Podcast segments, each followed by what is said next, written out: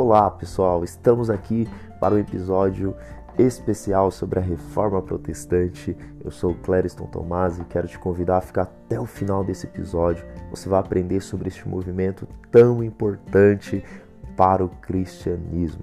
Agora, no dia 31 de outubro de 2022, será celebrado 505 anos da reforma protestante. E quando eu falo de reforma, de quem que você lembra? Isso aí, Martinho Lutero, ele é o grande expoente desse movimento. Também pensamos em algo que foi assim é, é, marcante para a reforma, que é as cinco solas. Muito bem, vamos lá ver as cinco solas: somente a fé, somente a graça, somente as escrituras, somente Cristo e só a Deus a glória.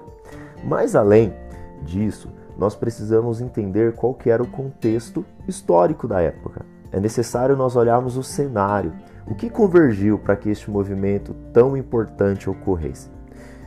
Podemos citar algumas coisas.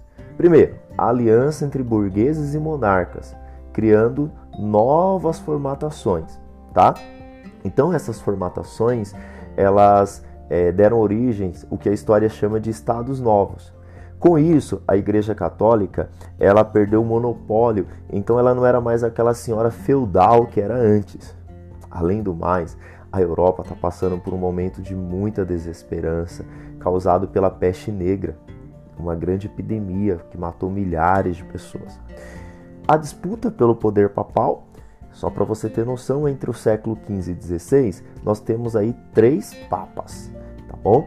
E muito corruptos, alguns sanguinários, né, a, a, luxúria em Roma, tudo isso foi tirando é, e desconstruindo, digamos assim, essa grande instituição. Bom, aliado a isso, no, no pontificado de Leão X, é, constrói, começa a construir-se a Basílica de São Pedro, o que legitimou aí a cobrança de indulgência por toda a Europa. Então a cobrança de indulgência vai até os confins da Europa sendo que a teologia do medo era o método pelo qual se usava para que as pessoas doassem né, melhor, para que as pessoas comprassem indulgência, para que as pessoas é, é, ali através de uma indulgência elas acreditassem que os seus parentes que estavam mortos, por exemplo, se livrassem do purgatório.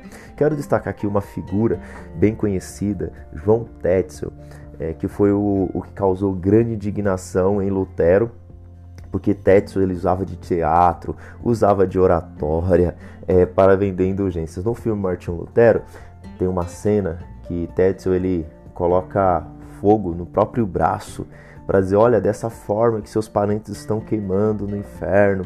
Então, se você doar aqui, comprar indulgência para a Basílica de São Pedro, né, essa alma vai sair do inferno. Ele tinha até uma frase, né, que a cada moeda que caía na caixinha era uma alma que saía do inferno. Então, Martinho Lutero, que foi um grande estudioso da Bíblia, ele se indignava com isso. Ele chegou a visitar Roma e ele, ele ficou escandalizado como que a cúria, né, a, os sacerdotes romanos viviam a prostituição, o luxo, bem diferente das igrejas situadas é, onde hoje é a Alemanha. Além do mais, Lutero ele pregava que a salvação é pela graça. Sua grande inspiração ali foi Agostinho e o livro de Romanos. Tá? Então Lutero ele causou, isso causou uma grande indignação. O grande ato aqui, para a gente resumir, o grande ato de Lutero foi quando ele pregou as 95 teses na porta do castelo de Wittenberg. Então isso foi uma revolução.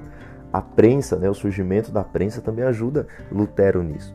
Além do mais, é, Lutero ele tinha um discurso nacionalista. Lembra dos estados que eu te falei que estava sendo criado? Então isso trouxe apoio político para Lutero. Então, alguns príncipes né, a, a, apoiaram Lutero, porque se Lutero não tivesse esse apoio, claro, nós vemos ali a mão de Deus também, mas se Lutero não tivesse esse apoio, Lutero tinha ido para a fogueira. Tá? É, também a Igreja Católica está ali preocupado com a questão da guerra ali no Oriente, os, o avanço dos, dos otomanos, né? mas é, é, importante esse apoio que Lutero teve para que ele desse, é, digamos assim, caminho, continuasse esse movimento.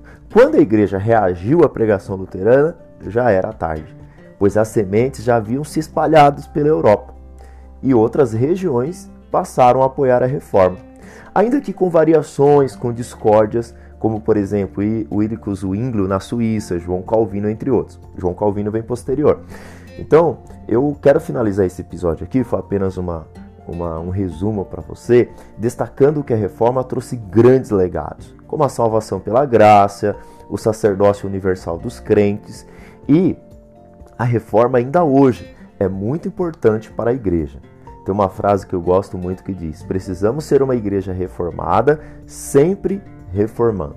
Quero te convidar a aprofundar mais neste conteúdo, algumas dicas de filmes, né? Indicação de filmes Lutero, tá? Você acha facilmente aí no Google, você acha facilmente é, em outras plataformas. O Conclave, que fala um pouquinho ali da família Borgio, né? Que foi um da questão dos papas. É, o Rugir do Leão, que é um outro filme também que conta a história do cristianismo, também te indico, tá bom? Então, é, nesse, nesse tempo da, da, que celebramos a reforma, quero te convidar a aprofundar nesse movimento que foi tão importante. Que sejamos uma igreja reformada, sempre reformando. Muito obrigado por ter ficado até o final desse podcast. Compartilha para que outras pessoas sejam alcançadas. Um abraço.